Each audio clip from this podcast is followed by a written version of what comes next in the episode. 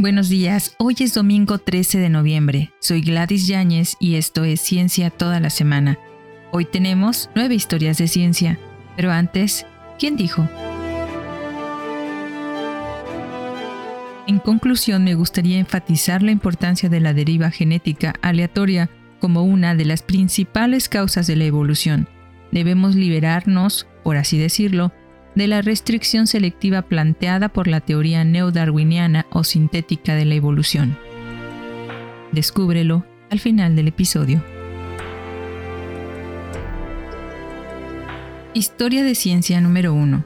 Dorothea Christian Erxleben Dorothea Christian Erxleben nació el 13 de noviembre de 1715, médica alemana que se convirtió en la primera mujer doctora en ciencias médicas en Alemania. En 1747 murió su padre y la salud de su marido comenzó a deteriorarse, dejando a la familia Leporin con serias deudas. Para pagar estas deudas, Dorotea comenzó a practicar la medicina en Kendlinburg, incluso sin un título, y se hizo muy respetada por la ciudad. Sin embargo, algunos médicos locales sintieron que su monopolio de la medicina estaba siendo amenazado y entablaron una demanda contra Dorotea acusándola de charlatanería médica. El caso llegó a los tribunales y se presentó ante Federico el Grande en enero de 1754. El rey dictaminó que Erxleben tendría que aprobar un examen y presentar una disertación en la Universidad de Halle, y con el apoyo del rector de la universidad, Dorotea lo hizo. La disertación médica inaugural de Dorotea se tituló, traduciéndolo al español, sobre lo rápido y agradable, pero por esa razón menos que la curación completa de las enfermedades, en la que argumentaba que los médicos se apresuraban a prescribir curas innecesarias. Dijo que los médicos intervinieron demasiado rápido para prescribir medicamentos como los opiáceos para enfermedades que no lo requerían e incluso varias sugerencias sobre el uso adecuado de los purgantes, las mejores intervenciones para promover la menstruación y la micción, así como el uso y la dosis correctos de opiáceos.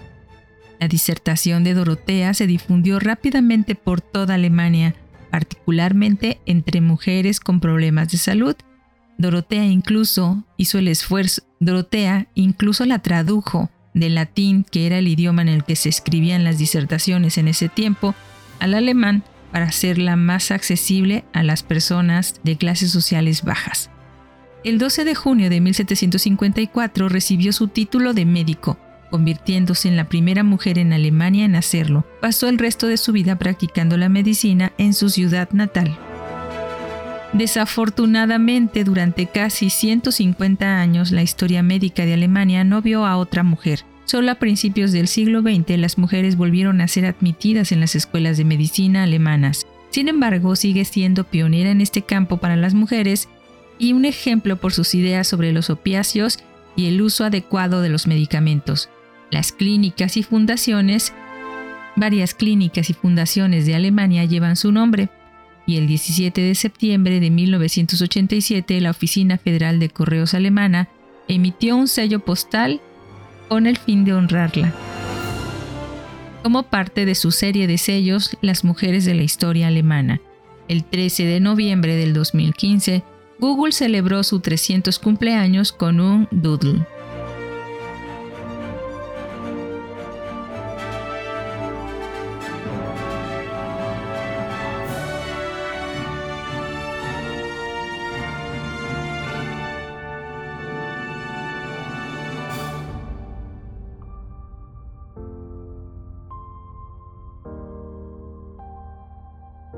Historia de ciencia número 2. Magnetismo animal. Un día como hoy de 1841, James Bryan ve una demostración del magnetismo animal, el cual lo el cual lo motivó a estudiar un tema que finalmente se llamaría hipnotismo. James fue un innovador importante del tratamiento del pie sambo, la curvatura de la columna, las rodillas valgas, las piernas torcidas y el estrabismo. Fue también un pionero significativo del hipnotismo y la hipnoterapia, y un pionero importante e influyente en la adopción tanto de la anestesia hipnótica como de la anestesia química.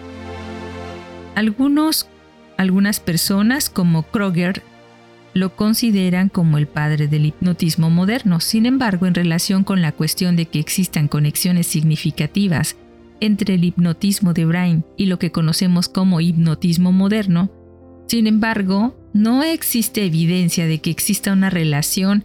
Ha sido una suposición básica del hipnotismo moderno, es decir, el que se practica a partir del siglo XX, que se basa en la misma fenomenología de la que históricamente evolucionó, de la cual Bright es parte. Las diferencias que existen entre las versiones más antiguas del hipnotismo y las más nuevas se reducen en gran medida a una cuestión de interpretación de los hechos.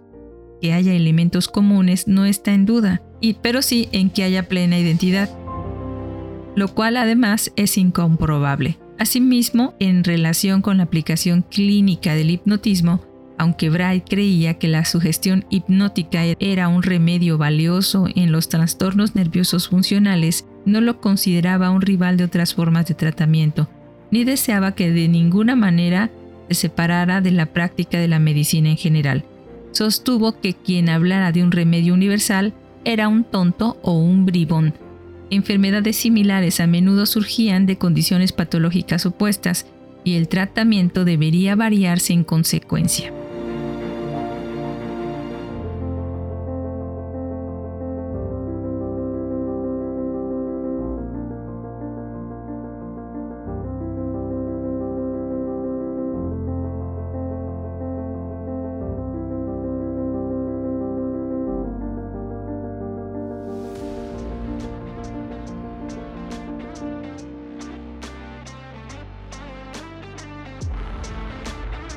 Historia de ciencia número 3. Primera transmisión telegráfica en México.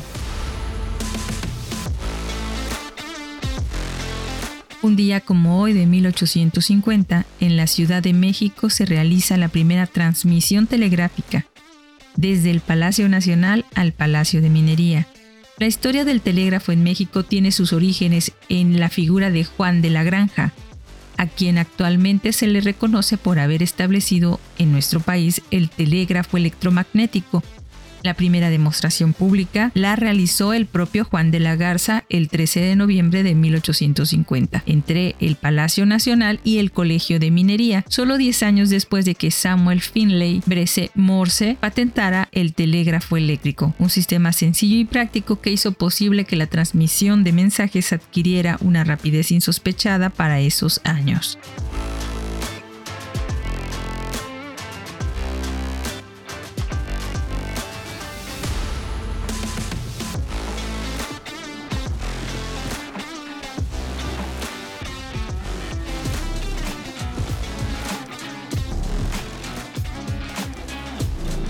Historia de ciencia número 4.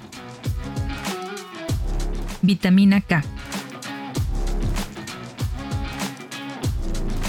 Edward Adelberdois nació el 13 de noviembre de 1893, bioquímico estadounidense que compartió con Henry Tam el Premio Nobel de Fisiología o Medicina de 1943 por el aislamiento y síntesis de la vitamina K, una sustancia que favorece la coagulación de la sangre en 1939, utilizada en medicina y cirugía. Junto con el embriólogo Edgar Allen, desarrolló técnicas de ensayo que facilitaron la investigación sobre hormonas sexuales. Doisy y sus asociados aislaron las hormonas sexuales esterona en 1929, que fue el primer estrógeno cristalizado, el estriol en 1930 y el estradiol en 1935. Entre 1936 y 1939 aisló dos formas de vitamina, la K1 de la semilla de alfalfa y la K2 a partir de harina de pescado en su forma cristalina pura. Determinaron sus estructuras químicas y las sintetizaron.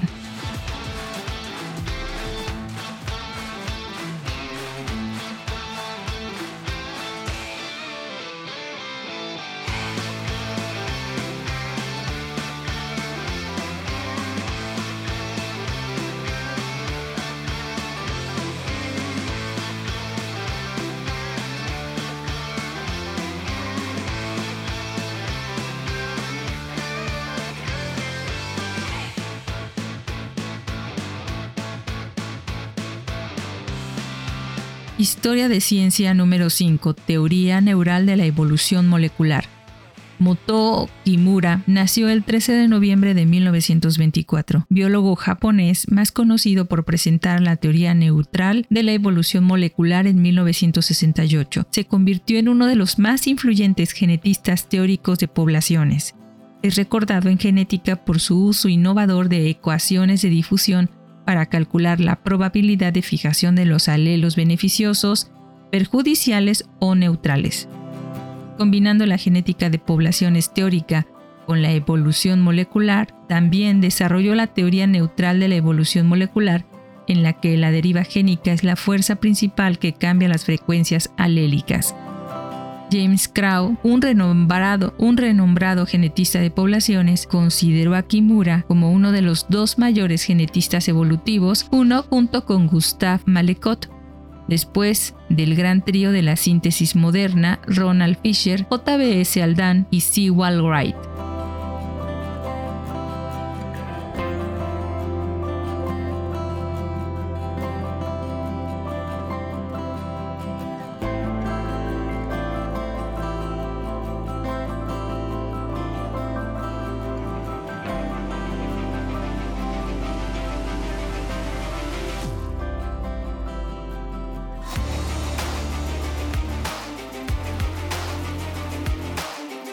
Historia de ciencia número 6. Andrés Manuel López Obrador.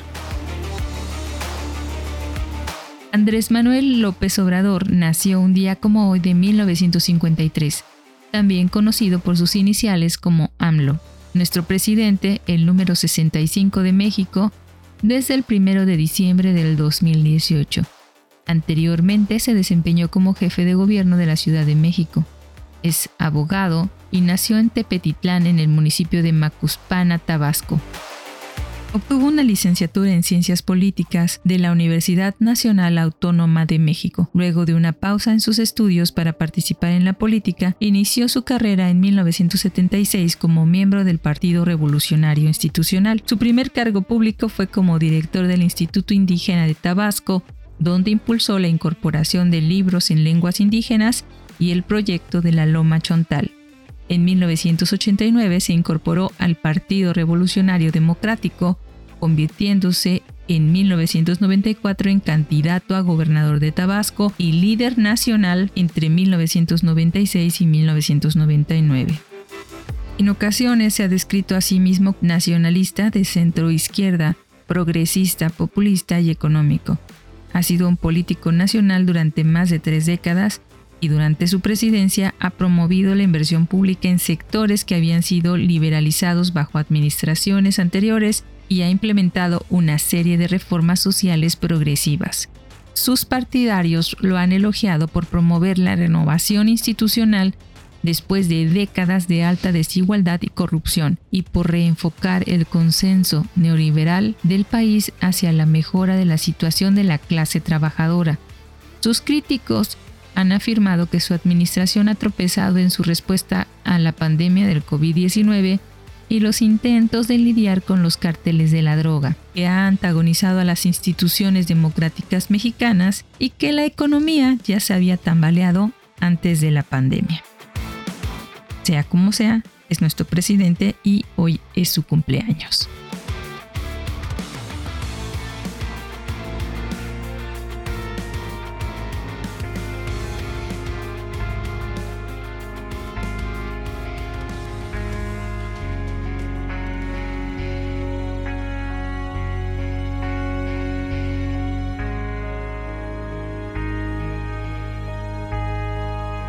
Historia de Ciencia número 7. Un satélite artificial de Marte. Un día como hoy de 1971, el Mariner 9, el primer objeto hecho por el hombre en orbitar otro planeta, entró en la órbita marciana. La misión de la nave no tripulada era devolver fotografías que mapearan el 70% de la superficie y estudiar la delgada atmósfera, las nubes y las neblinas del planeta junto con la química de la superficie y los cambios estacionales.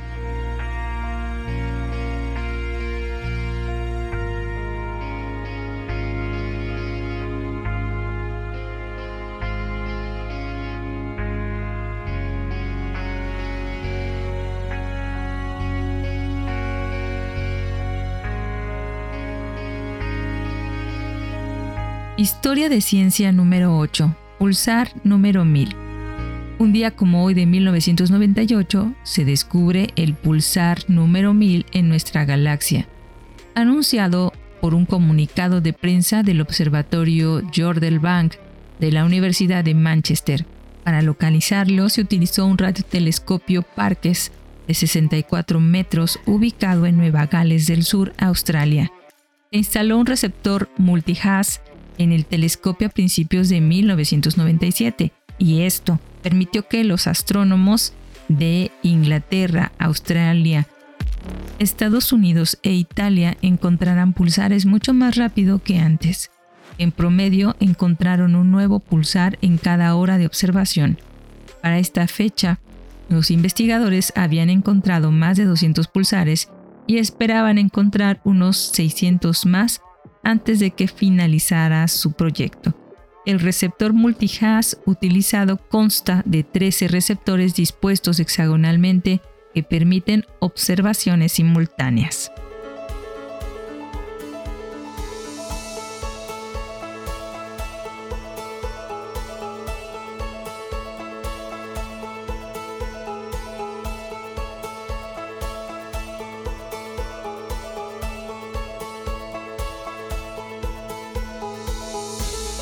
Historia de ciencia número 9. Cosmología física. Un día como hoy del 2019, Jim Pebbles fue galardonado con el Premio Nobel de Física por sus descubrimientos teóricos en cosmología física. En la presentación de su premio, señaló que no apoyaba la teoría del Big Bang, debido a la falta de pruebas concretas que la respaldaran, y afirmó, es muy desafortunado que pensemos en el principio cuando de hecho no tenemos una buena teoría de tal cosa como el comienzo.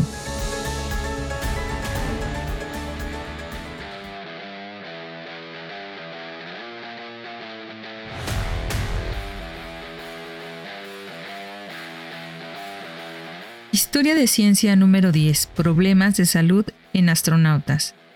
En el 2021, un grupo de investigación informó que los astronautas experimentaron problemas graves de flujo sanguíneo y coágulos mientras estaban a bordo de la Estación Espacial Internacional, según un estudio de seis meses de 11 astronautas sanos.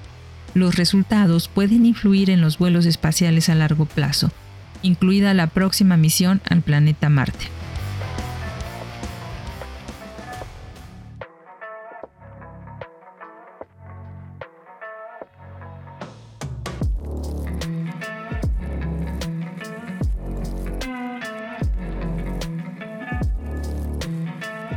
Y esto fue todo por hoy, domingo 13 de noviembre. Soy Gladys Yáñez y esto fue Ciencia toda la semana. Hoy tuvimos nueve historias de ciencia y un cumpleaños. Pero antes de despedirnos, fue Moto Kimura en su artículo de 1991, cuya liga de descarga te dejo en la descripción del episodio. ¿Quién dijo? En conclusión, me gustaría enfatizar la importancia de la deriva genética aleatoria como una de las principales causas de la evolución. Debemos liberarnos, por así decirlo, de la restricción selectiva planteada por la teoría neodarwiniana o sintética de la evolución.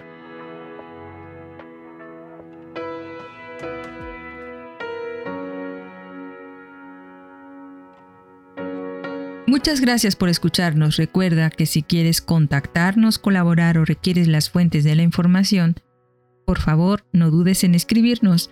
Nos encuentras como Cucharaditas de Ciencia en Instagram, Twitter, Facebook, TikTok y en cucharaditasdeciencia.com.mx o puedes escribirnos a cucharaditasdeciencia.gmail.com.